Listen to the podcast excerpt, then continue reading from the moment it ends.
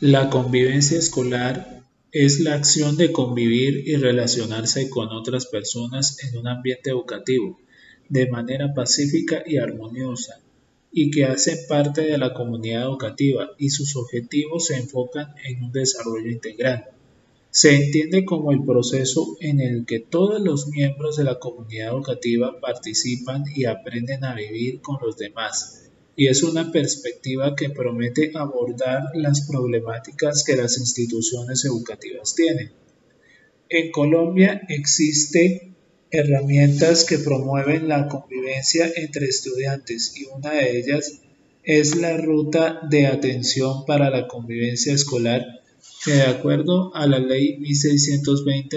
de 2013 tiene como objetivo responder a las necesidades de la institución educativa, fortaleciendo el desarrollo de la convivencia y previniendo la violencia, generando acciones y ejercicios atendiendo responsabilidades en el campo de atención de los distintos sectores que conforman el ambiente educativo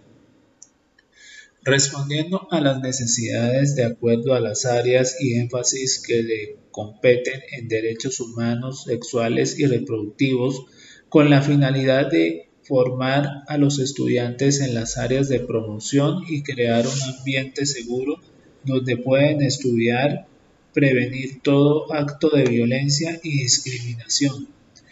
atendiendo las necesidades que los estudiantes y la institución presenten.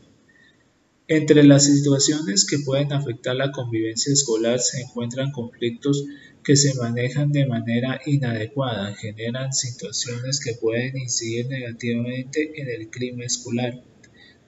como, como la agresión y el acoso escolar, que no presentan características de un delito. Deben ser acciones que sean repetitivas y que causen daños físicos y o psicológicos actos que atenten contra la libertad, integridad y formación sexual. Todo ello debe ser manejado desde el manual de convivencia, que se encarga de manejar las pautas y el acuerdo de convivencia de toda la comunidad educativa. A partir de allí se llevan a cabo medidas pedagógicas y alternativas de solución frente a las situaciones que afectan la convivencia escolar y el ambiente educativo. También se debe tener en cuenta varios protocolos, entre ellos medir de forma pedagógica con las personas adecuadas, fijar formas de solución de manera imparcial que permitan la, reparación de los daños causados,